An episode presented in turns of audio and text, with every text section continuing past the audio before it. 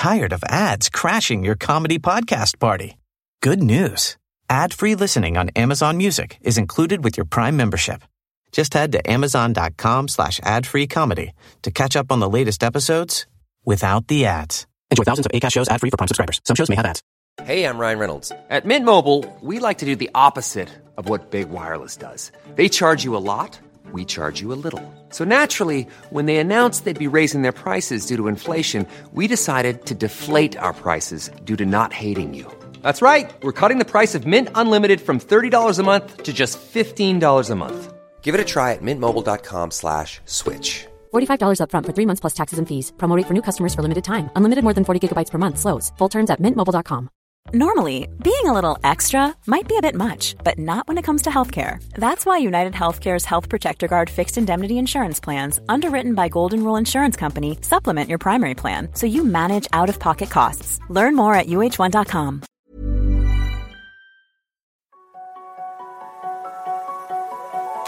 Bienvenue sur Limitless Project, le podcast qui explore les mystères de nos super pouvoirs et cherche comment les libérer. En discutant avec des scientifiques, médecins, sportifs ou entrepreneurs, je veux comprendre quels sont les secrets de la performance humaine et découvrir les meilleurs hacks pour optimiser ma vie, mes capacités et ma longévité. Si toi aussi tu veux exploser ton potentiel et améliorer ta santé, abonne-toi au podcast et rejoins ma newsletter pour recevoir chaque mois mes plus incroyables découvertes. Je suis aujourd'hui à Lausanne, au bord du lac Léman, un endroit que j'affectionne tout particulièrement pour rencontrer Véronique Lugrin, fondatrice du centre En Mouvement. Bonjour Véronique. Salut David. Pour commencer, est-ce que tu pourrais te présenter et nous raconter qui tu es, comment tu as créé ce centre euh? Alors, bah, je m'appelle Véronique, j'ai 36 ans. Euh, je suis physiothérapeute du sport pour euh, nos amis euh, les Français, c'est kiné. Euh, donc mon parcours a été de, de faire un bachelor en physiothérapie, en kinésithérapie. Et par la suite, bah, je me suis spécialisée dans un tout autre domaine qui s'appelle la neurologie, euh, donc où je traitais des personnes qui avaient des problématiques de paraplégie, d'hémiplégie, donc qui étaient paralysées d'un côté ou complètement paralysées. Et puis à la suite d'un accident de sport que j'ai eu, j'ai dû en fait réorienter ma carrière. Et du coup, j'ai décidé de réorienter ma carrière sur l'aspect de l'éducation et du sport. Et du coup, je me suis fait un, perfectionnement en entraînement et performance pour l'aspect préparation physique. Et autour de ça, j'ai commencé à développer ma, ma clinique sur les artistes et les, les sprinters, où j'ai publié un petit article scientifique. Et du coup, j'ai trouvé dommage que autour du sportif, il n'y avait pas la même vision qu'en neurologie, où en neurologie, la vision, elle est très euh, holistique, c'est-à-dire qu'on va prendre la personne et on va réunir le médecin, la famille, le, le, le physiothérapeute, l'ergothérapeute, l'orthophoniste, le psychologue, et on va demander au patient quel est son souhait. Et en fait, on va tous se réunir autour de ce souhait, cet objectif, pour pouvoir rendre le patient autonome. Et dans le sport, malheureusement, je trouvais qu'il y avait un peu plus d'ego et un peu beaucoup moins de communication, c'est-à-dire que souvent l'athlète, il est amené à devoir euh, courir chez son ostéo, chez son kiné, chez son médecin, puis lui de faire l'intermède entre les différents intervenants. Et je trouve que ça, c'est un temps qui est perdu, euh, qui est énorme et une énergie euh, énorme pour l'athlète. Et du coup, j'ai décidé ben, de fonder un centre qui reprend la même vision holistique et durable que le, système de la neurologie pour en faire un centre dédié euh, à l'activité physique et aux performances artistiques, de rejoindre les artistes et les athlètes avec une équipe interdisciplinaire. Donc plusieurs thérapeutes, plusieurs professionnels qui représentent l'aspect mental, l'aspect nutritionnel, l'aspect physique, l'aspect euh, plus global euh, récupération par le massage et d'en faire une équipe pour les sportifs et pour les artistes. Et donc euh, tu as tout un tas de compétences que tu as réunies autour de toi, autour du sportif. Euh, Quelqu'un euh, frappe à ta porte. Comment est-ce que tu le rediriges? Comment tout ça s'articule? Est-ce qu'il a besoin de potentiellement de toutes les compétences? Est-ce qu'il y a quelqu'un qui lui fait une feuille de route? Comment comment est-ce que tu organises tout ça? Alors il y a différentes manières. Pour un sportif amateur ou professionnel, ce sera pas toujours les mêmes besoins, bien que s'ils sont extrêmement similaires.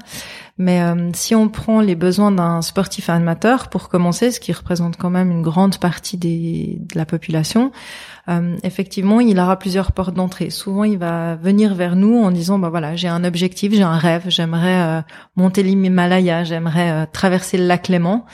Euh, ça c'est la deadline, voilà ce que je veux faire, comment est-ce que je dois m'y prendre? Et puis souvent ça c'est moi qui fais le premier interview, ce qu'on appelle le questionnaire 360 où on va aller euh, regarder ses aspirations, ses compétences physiques, ses, sa manière de réfléchir, son aspect mental. On va aller regarder ses blessures, s'il a eu des blessures au niveau euh, physique. Et puis on va définir un petit peu avec lui une feuille de route. Puis on va définir des objectifs euh, et les besoins qu'il a. Puis là, en fonction de, de, cela, on va mettre en place plus euh, l'emphase sur l'aspect préparation physique, sur l'aspect préparation mentale, sur l'aspect récupération, sur l'aspect nutrition. Et puis, on va élaborer un petit plan de, de suivi jusqu'à euh, son objectif sportif. Ça, ce sera pour les, sportifs amateurs. Parfois, il y a aussi des gens qui viennent simplement avec une blessure qu'ils ont eue au sport, puis du coup, ils aimeraient comprendre un petit peu plus. Donc, la porte blessure euh, donc réhabilitation du sportif, euh, kiné va être la première euh, porte d'entrée, ou d'autres ce sera l'aspect mental ou l'aspect nutrition.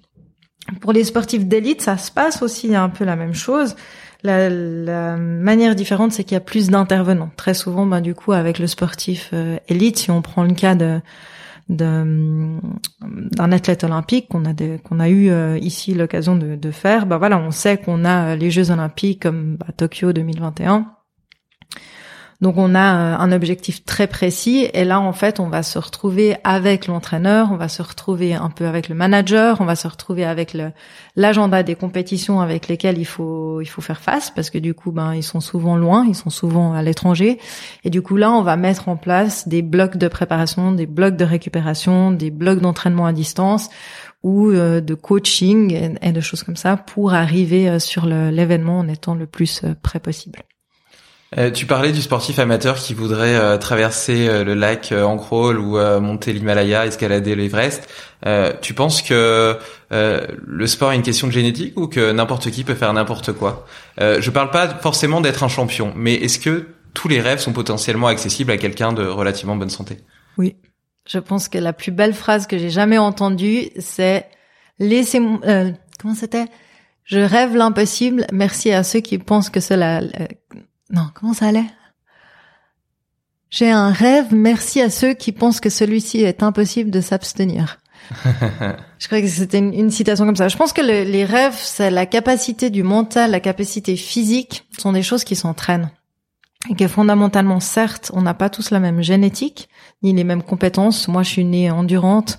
Je vais jamais devenir une sprinteuse ou avoir de la force. Par contre, je suis très flexible et je suis endurante euh, où d'autres personnes seront euh, plus fortes et plus rapides dans leurs fibres musculaires, ce qui serait un, aspect, un, aspect, génétique.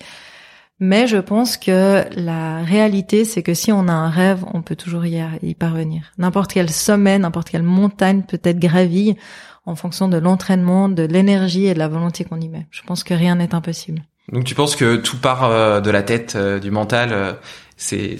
Non, je pense pas que ça part du mental je pense que la résilience mentale, la détermination, on n'a pas tous les mêmes euh, profils, peut-être ce serait le bon terme. Euh, néanmoins, je pense pas que cela fait tout. Je pense que notre éducation et notre entourage euh, est une des clés de la réussite. Il y a eu une étude qui a été faite sur les champions, euh, qui a été faite par le Comité olympique, une étude scientifique qui a interviewé dix champions olympiques médaillés d'or et qui ont, qui ont demandé les déterminants de la performance. Quels quel étaient, selon eux, dans l'ordre de, de plus important, les déterminants de la performance. Et euh, de manière très chouette, que ça m'a beaucoup plu, la, la, première chose qui est sortie était le l'entourage. L'entourage du sportif. Le fait qu'ils ont des gens sur qui ils peuvent compter, sur qui, croient en eux. Qui croient en eux. C'est dingue. Ouais. Donc le on y croit est une des choses les plus importantes. Ensuite venait l'aspect euh, physique, récupération, la capacité de savoir récupérer. Ensuite venait le mental, la capacité de croire dans le sens d'être déterminé à ce qu'on fait. Et euh, après venait l'aspect euh, physique, préparation physique et entraînement. Donc souvent j'aime beaucoup citer cet article parce que je trouve qu'il a il a un vrai potentiel de réveiller les gens. De c'est pas que sur les déterminants de l'entraînement qu'on va réussir. Il y a un nombre de paramètres qui sont extrêmement importants, dont l'aspect social. Et on oublie souvent que l'aspect émotionnel et social est une des choses, le support, le contact et le support humain est une des choses qui fait qu'on va réussir. Et je pense que le Covid nous le montre très bien, que le fait d'être séparés les uns des autres euh, rend les gens beaucoup plus dépressifs et beaucoup moins euh, aptes à, et motivés à bouger et, à croire et à sortir un petit peu de leur zone de confort. Donc je pense que l'aspect humain est un des des clés de la performance et de la réussite sportive.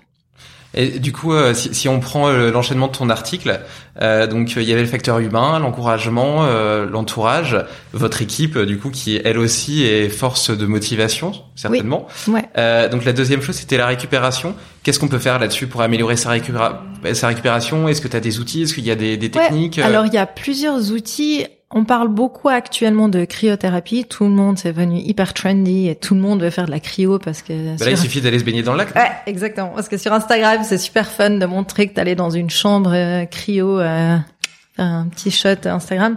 Ça, on a écrit un article là sur notre blog il y a pas longtemps là-dessus.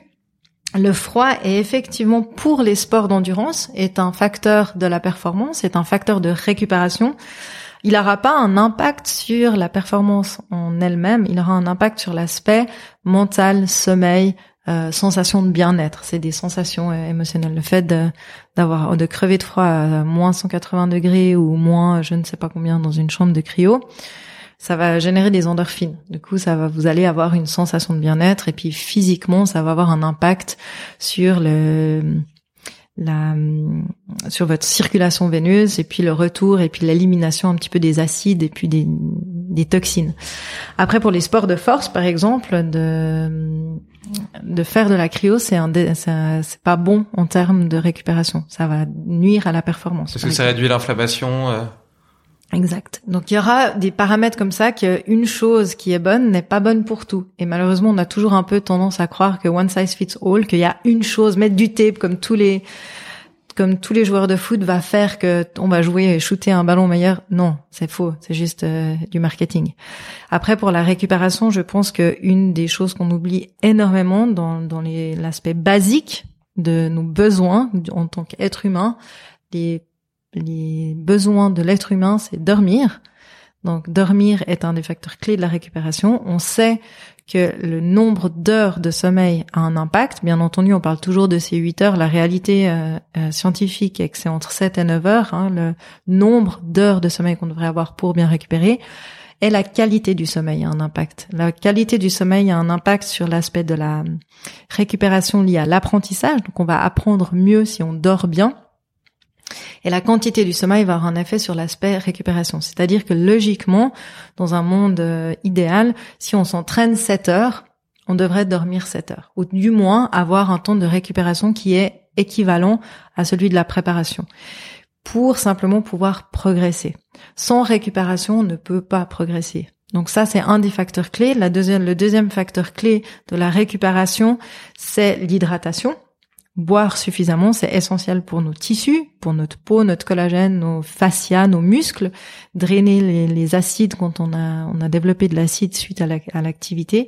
on sait que une énorme quantité des athlètes, des artistes, des gens que, ben, de monsieur, madame, tout le monde ne boivent pas assez.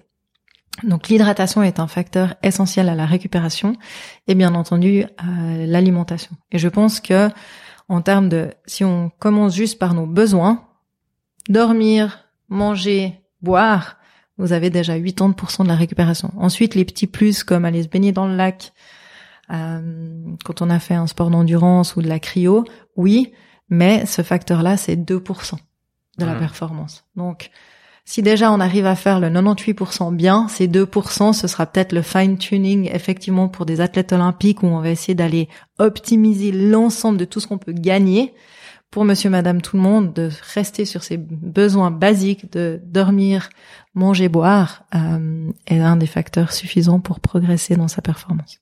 C'est marrant parce qu'on est toujours en train de chercher 50 outils, etc.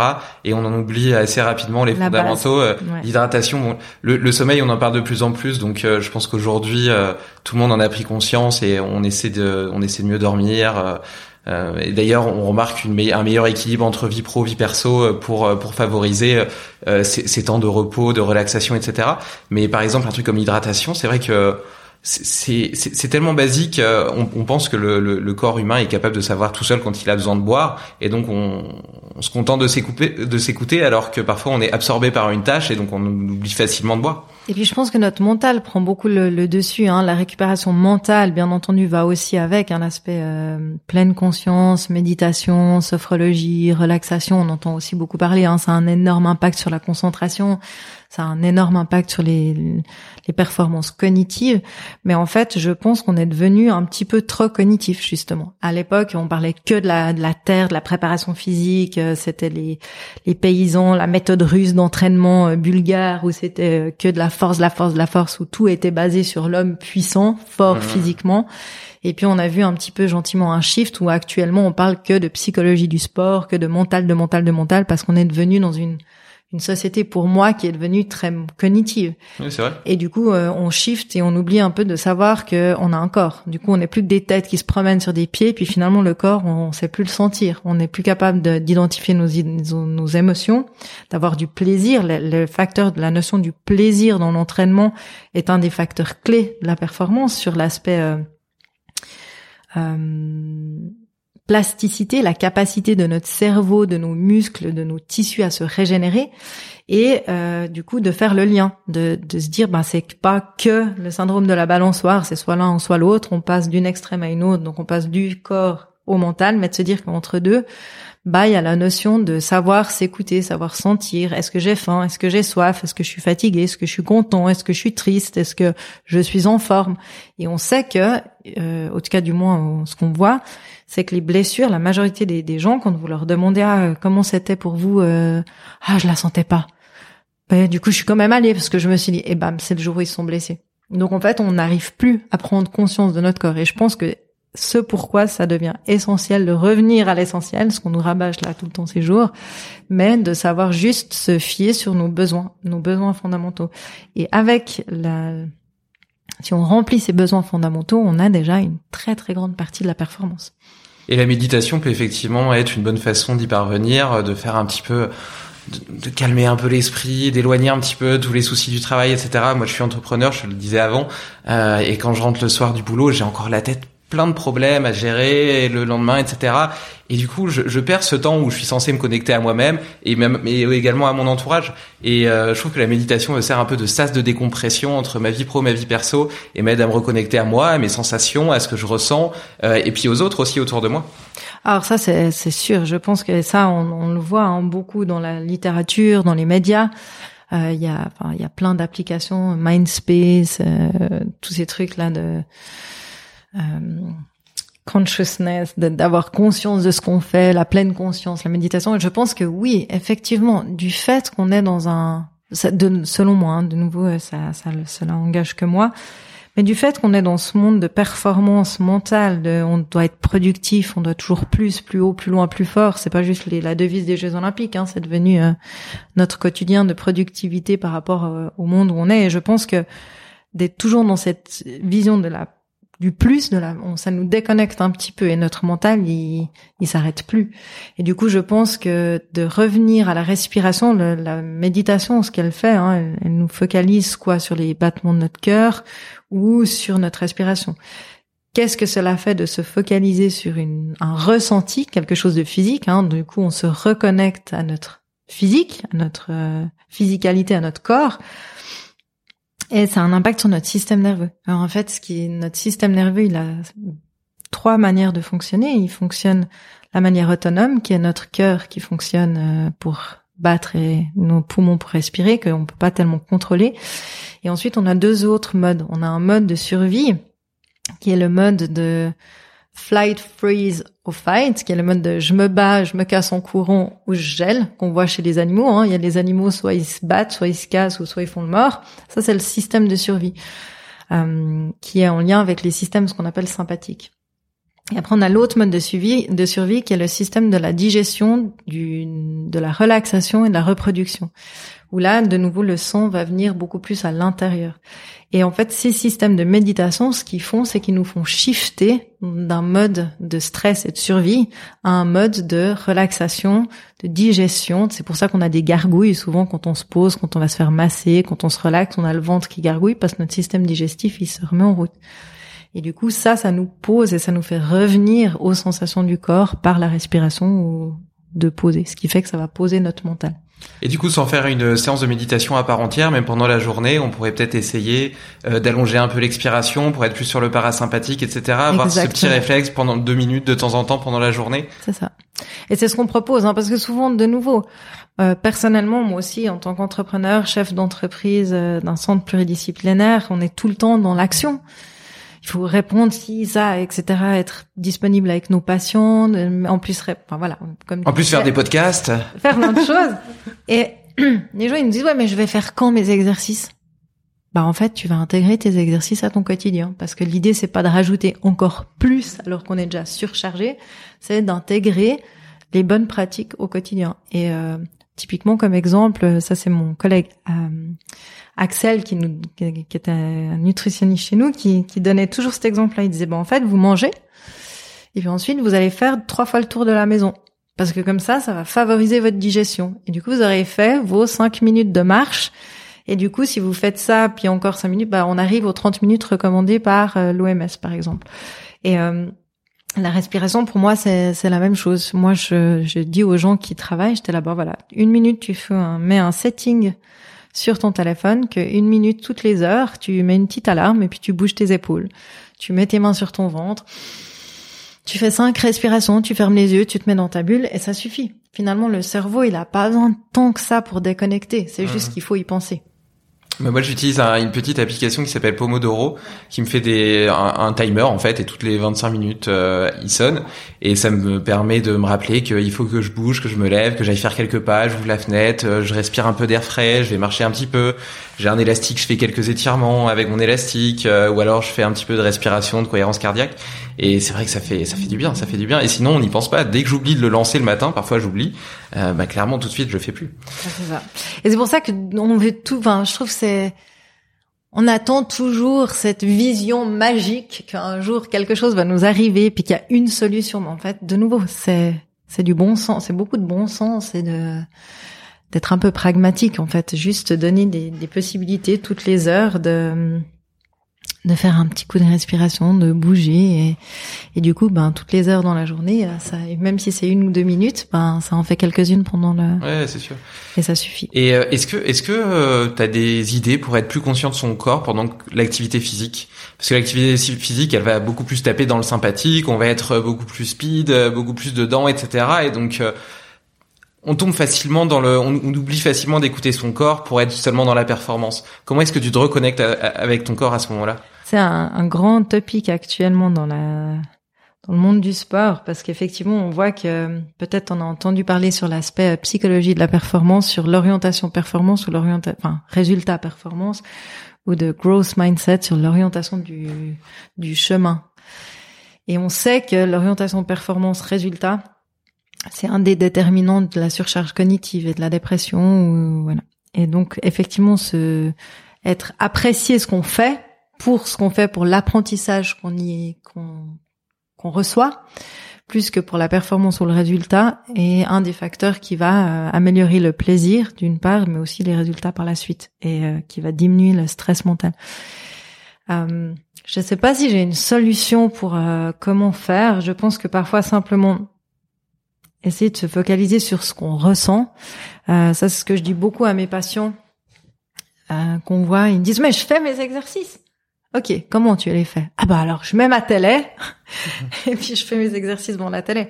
Mais du coup, si tu fais tes exercices devant la télé, ta focalise, elle sera pas sur toi, elle sera sur quelque chose d'extérieur à toi. Donc des fois, donner des petits euh, outils qui sont pas forcément basé sur tes sensations internes, parce qu'on sait que ça c'est assez difficile si on n'est pas un expert de, de, savoir exactement comment notre corps se tient, mais d'utiliser des petits jeux. Par exemple, de, je sais pas, si on fait de l'équilibre, de faire passer une bille, comme ça directement on a un feedback. Et le fait d'avoir un feedback, ça va nous permettre d'être concentré sur ce qu'on fait. Par exemple, d'avoir un focus qui sera extérieur, mais qui va nous donner une référence sur ce qu'on fait, un retour sur ce qu'on fait. Ça, je pense que c'est un des outils qui est intéressant à utiliser, en tout cas sur l'aspect réhabilitation du sportif dans les exercices. Et sur l'aspect euh, sport amateur, je pense de ouais, d'essayer de, de, se focaliser sur sa respiration ou de ressentir son rythme cardiaque ou des choses comme ça va peut-être euh, permettre une meilleure connexion ou je sais pas l'appui du sol de, de, se donner un si je parle de course à pied se dire bon ok moi l'objectif de ma course aujourd'hui ça va être de focaliser sur le déroulé de mon pied. Et du coup, comme ça, on a, on est attentif à une sensation et ça nous permet, pour moi, je pense, d'être plus connecté à ce qu'on fait que d'être en train d'écouter de la musique, répondre à ses messages, faire un selfie de son temps de parcours et de pouvoir le poster sur Facebook. Alors euh, et donc on a, pas mal parlé euh, de, de, de l'entourage, euh, de la force du groupe. On a parlé de la récupération, des sensations. maintenant, si on aborde la question de la préparation physique, euh, d'abord, je me pose une question. Est-ce que tu penses que, et ça rejoint un peu ce que je te demandais tout à l'heure par rapport à la génétique. Par exemple, je te donne mon exemple. J'ai les ischios, les ischios raides. Euh, je fais pas mal d'étirements, etc. Et pour autant, ils restent raides. Si je voulais faire de la gymnastique ou des figures de street workout, euh, ça me, ça m'handicaperait certainement. Est-ce que tu penses qu'avec de la prépa physique, stop le stretching, c'est la première chose que je te dirais. Ouais, tu penses que je peux, que j'y arriverai. Euh... Enfin, tu penses que j'arriverai à les avoir, à être, être, à les rendre souples? C'est-à-dire que si tu es un joueur de foot, est-ce que tu arriverais à faire un grand écart? C'est ça? Oui, par exemple, oui. euh, je suis pas certaine pour deux raisons, ça dépend de ton background, c'est-à-dire que ça dépend le nombre de d'entraînements que tu as fait, quel est ton historique sportif. Comme je le disais tout à l'heure, si tu as des fibres rapides, tu vas pas te transformer en euh, pardon si t'as des fibres longues tu vas pas transformer tes fibres longues en fibres rapides pour devenir euh, sprinter hmm. par contre en, en relation avec la flexibilité de son corps, la raideur de son corps. La raideur, on pense toujours qu'elle est liée à nos muscles. Donc on veut faire passer sa vie à faire du stretching. Euh, stretching passif, ça ne sert pas vraiment à grand chose au-delà de d'avoir un meilleur potentiel pour te blesser. Maintenant d'aller travailler ta mobilité, ça oui, tu vas tu vas l'améliorer avec des exercices qui seront adaptés. De générer du stretching dynamique ou balistique, d'aller vraiment chercher des contractés, des relâchés, d'avoir du mouvement pour aller entraîner le, tes fascias pour qu'ils coulissent mieux, d'aller mobiliser ton système nerveux, ce qu'on appelle du neuroménager, et d'aller mobiliser ta musculature, bah là tu vas avoir un impact sur la ta raideur, si tu veux. Maintenant, si tu des, des amplitudes articulaires, donc ton articulation est très serrée parce que la forme de tes os a une certaine possibilité de mobilité, euh, à moins que tu te fasses une chirurgie des os, tu vas pas pouvoir changer. Donc ça dépend beaucoup de ta constitution euh, de base euh, structurelle, de ton ossature, puis après ça, ça dépend aussi de euh, de ton collagène, de l'élasticité de tes tissus, et ça dépendra aussi de tes entraînements. À savoir que si tu t'entraînes pendant une année, tu arriveras certainement à faire un, à gagner de la souplesse. Maintenant, savoir si tu arriveras à faire un, grand écart, je sais pas. Mais c'est plastique, le corps est plastique, c'est pour ça qu'il répond à l'entraînement. Seulement, il faut savoir donner les bonnes modalités, euh, les bons paramètres. Et tu parlais tout à l'heure des, fibres rapides, des fibres lentes. Euh, c'est quoi pour toi du coup un, athlète complet? Est-ce que tu penses qu'on peut, je vais le dire autrement, est-ce que tu penses qu'on peut concilier à la fois force et endurance? Ah oui, parce que la force, il y a plusieurs. Euh, enfin, quand t'es endurant, t'es fort. Enfin, dans le sens que la force pure, la définition de la force, elle a plusieurs paramètres.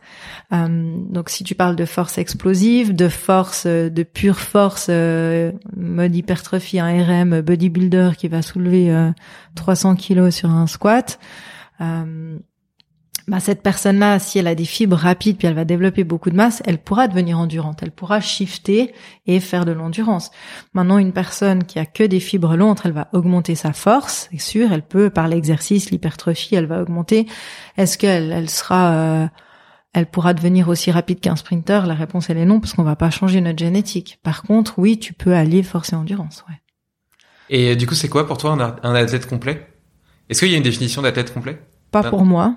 Je pense que ça dépend. Enfin, chaque euh, pratique sportive ou artistique demande des compétences et des qualités athlétiques qui sont différentes. Et c'est en fonction de ces compétences euh, athlétiques que tu vas définir euh, si tu es adapté à ton sport ou pas.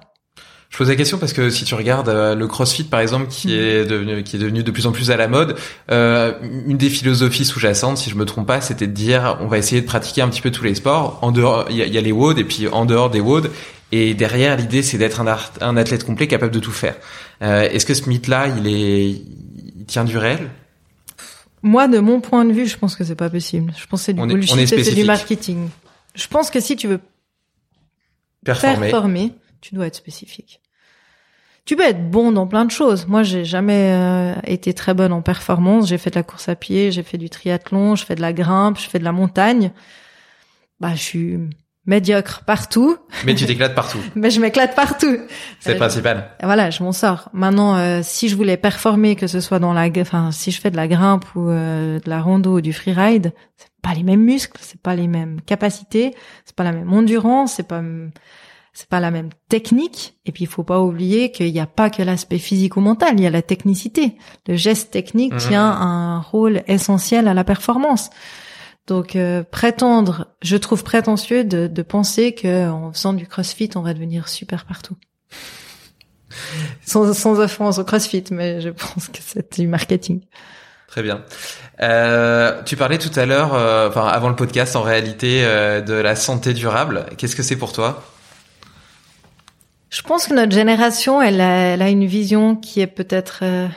On n'a pas le choix, on doit s'orienter vers euh, quelque chose de plus durable, que ce soit dans l'écologie, dans l'économie, dans la politique, dans de nombreux sujets. Je pense que la santé durable, ma vision de la santé durable, c'est de se dire que ben, on a tous un corps, c'est notre maison.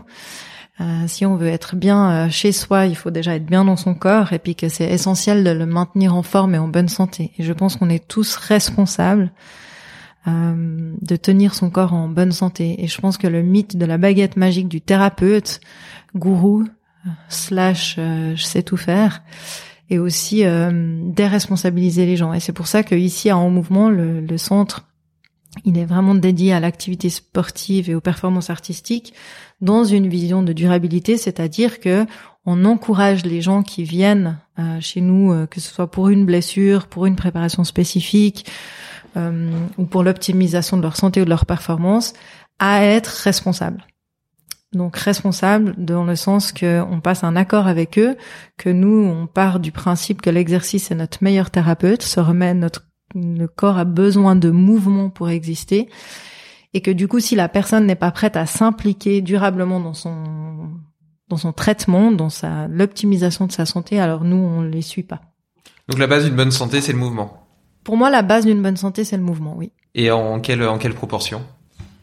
Ah, bah, La base de recommandation de l'OMS, c'est 30 minutes d'activité physique modérée par jour. Simplement, tout simplement marcher. Ça, c'est juste la base pour être en bonne santé.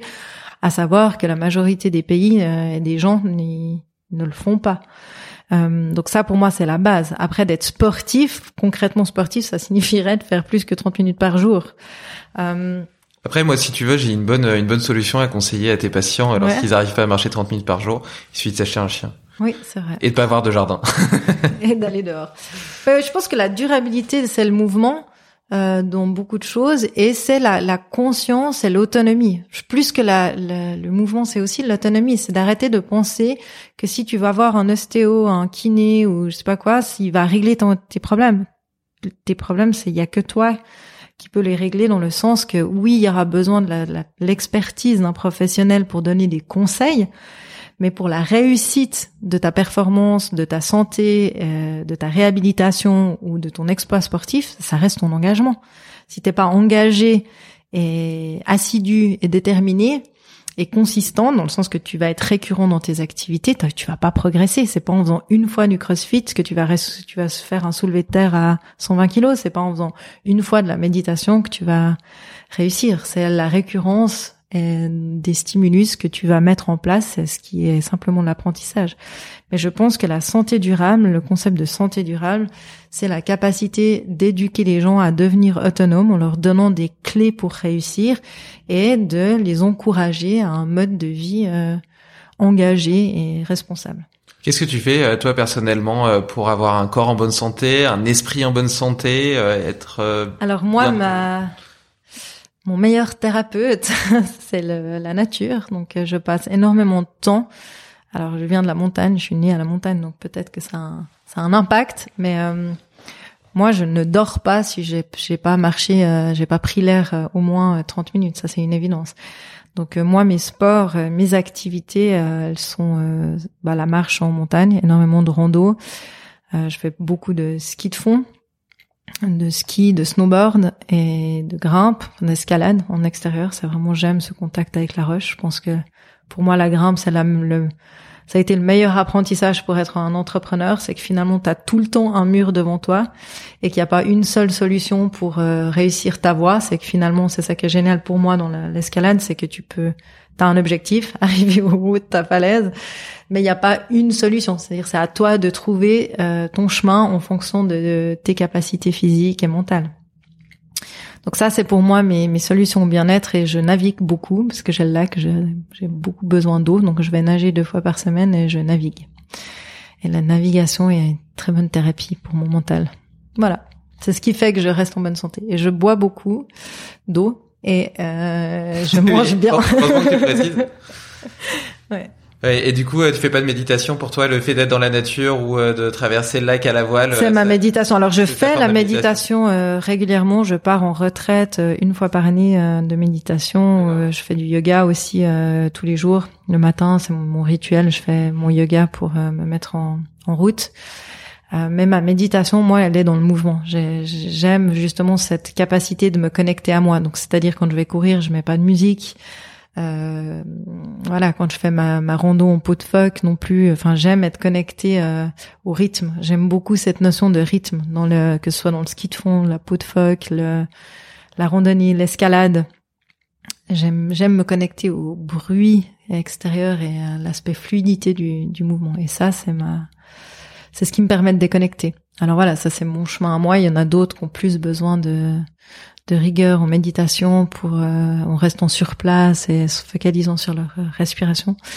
Moi, ma méditation vient du mouvement. Génial.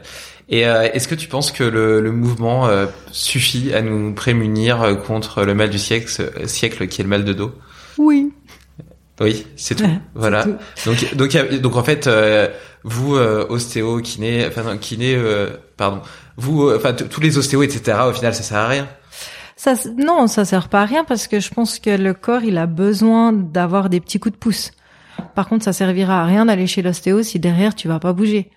Euh, nous, on a ici deux ostéos et ils seront tout à fait d'accord, ils me rejoindront là-dessus. C'est que les ostéopathes, ce qu'ils font d'un point de vue structurel, hein, s'ils vont, je parle pas de l'aspect euh, énergétique, biodynamique et toutes les choses qui peuvent exister euh, parallèlement ou avec l'ostéopathie sous ses différentes formes, mais sur l'aspect purement structurel, si on va mobiliser une articulation, manipuler une articulation, débloquer, pas ce déblocage, il va être maintenu par euh, le mouvement. Mmh. Donc je pense pas que ça sert à rien. Je pense que ça sert à rien d'aller toutes les semaines chez le kiné ou chez l'ostéo pour faire de la euh, merde à côté. Voilà. Pour rester assis euh, 25 heures par jour. Non mais je te rassure, euh, quoi que laisser sous-entendre ma question, euh, j'aime beaucoup les ostéos. D'ailleurs, dans un épisode avant toi, on, parle avec un ostéo qui habite à côté de chez moi et que j'apprécie beaucoup. Euh, Est-ce que tu aurais des, livres ou des films qui t'ont marqué à me conseiller, qui me pourraient me permettre de faire évoluer ma pensée, ou en tout cas qui toi t'ont aidé à avancer dans la J'adore Le Grand Bleu. Je trouve qu'il est magique ce film. Il est très vieux maintenant, mais on voit aussi de nombreux aspects de concentration et de capacité à descendre ses pulses cardiaques euh, en étant très calme avec son mental. Celui-ci, je l'ai beaucoup aimé. Euh, il y a, il y a j'aime bien les, les films un peu de l'outdoor. Là, il y a eu toute une série euh, où ils montrent les grimpeurs, le vertical wall et tout ça qui ouais, sur Netflix, je les ai vus. Ouais, qui sont assez incroyables. Et euh, l'autre Netflix euh, qui, qui ont fait une série, je ne sais, je suis très mauvaise pour les titres. Euh, c'est un vieux monsieur qui a passé sa vie à faire des reportages sur les animaux. Ah oui, Our Planet. Ah peut-être c'est ça. C'est de David euh, A. Bon, un Ackerman ou un truc comme ça. Ouais, assez, un nom assez assez assez alambiqué. Mais... Ouais. Et euh, lui, euh, justement, j'aime beaucoup la manière dont il aborde euh, la durabilité de notre planète. notamment, il touche un petit peu à l'aspect du végétarianisme et de de l'aspect sauvage, qui est pour moi une très belle série Netflix à, à regarder. On, on, dévie un peu du sujet, mais je suis aussi assez intéressé par par tout ce qui est justement consommation durable euh, et, euh, et, par notre notre impact sur notre environnement et notre planète. Euh, qu'est-ce que tu fais dans ton quotidien sans rentrer dans les débats philosophiques pour pour faire ta part à ton niveau? Euh, bah, le fait, enfin, ça rejoint aussi le, le fait d'être notre en mouvement est au centre-ville de Lausanne. L'aspect durabilité, pourquoi j'ai choisi le centre-ville de Lausanne? Parce que je trouvais ça très chouette que les gens viennent en transport public et de pas me mettre dans une zone euh, commerciale, euh, industrielle, euh, pour favoriser que les gens prennent leur voiture pour venir se faire soigner. Ça, c'est la une des choses de mon quotidien en mouvement. De mon quotidien personnel, c'est que je viens en vélo au travail, parfois en trottinette électrique quand euh, je, je, me suis plantée d'heures parce que mon réveil n'a pas sonné ou quelque chose, mais principalement en vélo. Euh, j'ai pas eu de voiture euh, jusqu'à récemment. Là, on a on a reçu une voiture, mais je l'utilise quasiment pas. Euh, donc j'ai tout fait en train depuis 15 euh, ans. Euh, j'essaye de, enfin, je j'essaye pas, je recycle à peu près tout chez moi. Euh, comme tu peux le voir ici au centre en mouvement, c'est que de la récup. Il y a rien qui est neuf, donc tout est assez vintage parce que je pense qu'on peut redonner un petit peu de vie à, à toutes nos vieilleries sans devoir euh, jeter pour consommer Ikea et changer tous les ans. Mais ça a beaucoup de charme par ailleurs, et d'ailleurs on mettra quelques photos euh, dans, dans l'article lié à l'épisode pour que vous puissiez voir à quoi ça ressemble. Ça, c'est mes petites actions au sein du centre. Je pense que voilà, la récupération au-delà de juste la récupération physique et mentale, la récupération globale, durable un réel état d'être. Je suis choquée quand je vois tout ce que les gens jettent. Et je pense qu'on pourrait euh, réfléchir, c'est des modèles écologiques durables aussi avec la, le recycling, hein, ce qu'on fait beaucoup. Donc je recycle tout, j'essaie de réutiliser, de faire des échanges. Euh, je mange pas beaucoup de viande. Ça fait un petit peu partie de ma diète. Mon objectif, c'est de couper complètement les, la viande d'ici fin 2021. Mais voilà, c'est un petit peu les choses que je fais pour euh, pour prendre soin de ma planète et de mon corps et de de ce que je peux faire euh, à mon échelle pour avoir un impact euh, local, mais au moins j'espère un petit peu plus global par la suite. Non, c'est super, c'est super. Je pense que si chacun prend déjà conscience de du rôle qu'il a joué euh, dans son individualité, euh, ce serait déjà, ce serait déjà un, beau pas vers là-haut. je pense aussi. Euh, et euh, pour terminer, donc le centre en mouvement, il se trouve à Lausanne. On peut, on peut y dire qu'on soit un athlète de haut niveau, qu'on veuille préparer les Jeux Olympiques, qu'on ait envie de monter l'Everest, ou bien qu'on soit un athlète du dimanche qui cherche à se réathlétiser. je crois savoir que tu fais aussi des, des workshops en ligne. Est-ce que tu peux, tu veux en parler deux minutes pour dire. Alors, euh, toute personne qui a une vision active est la bienvenue au Centre en Mouvement. Donc, on, on est spécialisé dans le domaine sportif et artistique parce qu'on s'occupe du ballet Béjar, parce qu'on a travaillé avec euh, avec des athlètes élites. On a fait, euh, par exemple, on a accompagné Stéphanie Hernandez en BMX. Elle a fait la médaille de bronze à Rio. Mathilde Gremaud, elle a fait la médaille à Pyeongchang en, en slopestyle. À la suite d'une lésion, on a on a travaillé avec Maxime Chablot pour le kitesurf. Euh, donc voilà, on a un nombreux panel de, sportifs élites qu'on a suivis. Mais moi, mon objectif, c'est vraiment de donner l'expertise du suivi d'élite aux sportifs amateurs. Donc ça reste que le centre, il est essentiellement ouvert pour les amateurs euh, pour leur donner la capacité d'avoir des soins qui sont qui sont optimisés. Et effectivement, l'autre chose que sur lequel nous mettons euh, un grand focus, c'est l'éducation. Et mon objectif, c'est de vulgariser la médecine parce que je trouve que sur le modèle biomédical que majoritairement les gens vivent, c'est assez insupportable que quand tu vas chez le médecin, chez le kiné chez l'ostéo, t'as l'impression que tu ressors, t'as une épée de Damoclès parce que tout d'un coup t'as une lésion de la coiffe des rotateurs ou une lésion puis que tu comprends même pas ce que ça veut dire. Donc on a créé ces workshops qui s'appellent l'anatomie en mouvement qui en fait euh, décortique les muscles du du corps, ce qu'on appelle du, caisson abdominal ou de l'abdomen, donc tous les muscles profonds, pour essayer d'enseigner aux gens comment les entraîner, comment les faire récupérer. Et ensuite, on aborde des sujets comme euh, débuter la course à pied, comment euh, pratiquer l'automassage. On essaie vraiment de donner des clés aux gens pour qu'ils deviennent autonomes. Et ça, c'est vraiment mon grand point. On enseigne dans des clubs, on enseigne euh, dans des fitness, aux coachs, aux gens. Enfin, c'est notre objectif, c'est vraiment de réussir à vulgariser le savoir médical pour que tout un chacun puisse avoir les clés pour avoir justement cette responsabilité, cette autonomie, et qu'il n'y ait pas tout le temps besoin d'aller consulter un spécialiste et de payer une blinde pour être en bonne santé. Donc voilà, tous ces cours, ils sont accessibles financièrement parce que c'était aussi l'objectif de faire des, des prix qui soient accessibles pour tous. Et ils durent entre une heure et demie et deux heures et demie, ça dépend des thématiques. Hyper intéressant. Je t'avoue que je les ai pas encore regardés, mais tu viens de me donner envie de le faire. Bah tant mieux, j'en suis ravie, c'est le but. merci beaucoup Véronique. Avec plaisir, merci David. Bravo, tu as écouté cet épisode jusqu'au bout.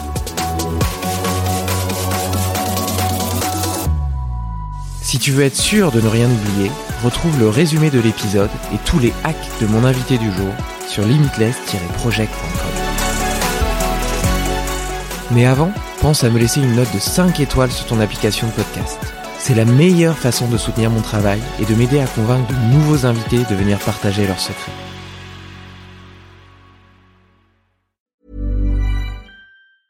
As a person with a very deep voice, I'm hired all the time for advertising campaigns. But a deep voice doesn't sell B2B, and advertising on the wrong platform doesn't sell B2B either. That's why if you're a B2B marketer, you should use LinkedIn ads. LinkedIn has the targeting capabilities to help you reach the world's largest professional audience. That's right, over 70 million decision makers all in one place. All the big wigs, then medium wigs, also small wigs who are on the path to becoming big wigs. Okay, that's enough about wigs. LinkedIn ads allows you to focus on getting your B2B message to the right people. So, does that mean you should use ads on LinkedIn instead of hiring me, the man with the deepest voice in the world? Yes. Yes, it does. Get started today and see why LinkedIn is the place to be to be. We'll even give you a $100 credit on your next campaign. Go to linkedin.com slash results to claim your credit. That's linkedin.com slash results. Terms and conditions apply. Get the best workout with the best kept secret in fitness. Hydro, the state-of-the-art at-home rower. Hydro engages 86% of your muscles, delivering the ultimate full body workout in just 20 minutes. From advanced to beginner, Hydro has over 4,000 classes that are shot all over the world and are taught by Olympians and world class athletes. For a 30 day risk free trial with free standard shipping, go to hydro.com and use code ROW500 to save up to $500. That's H Y D R O W.com. Code ROW500. Tired of ads barging into your favorite news podcasts? Good news. Ad-free listening on Amazon Music is included with your Prime membership. Just head to amazon.com slash ad-free news podcasts to catch up on the latest episodes without the ads. Enjoy thousands of ACAST shows ad-free for Prime subscribers. Some shows may have ads.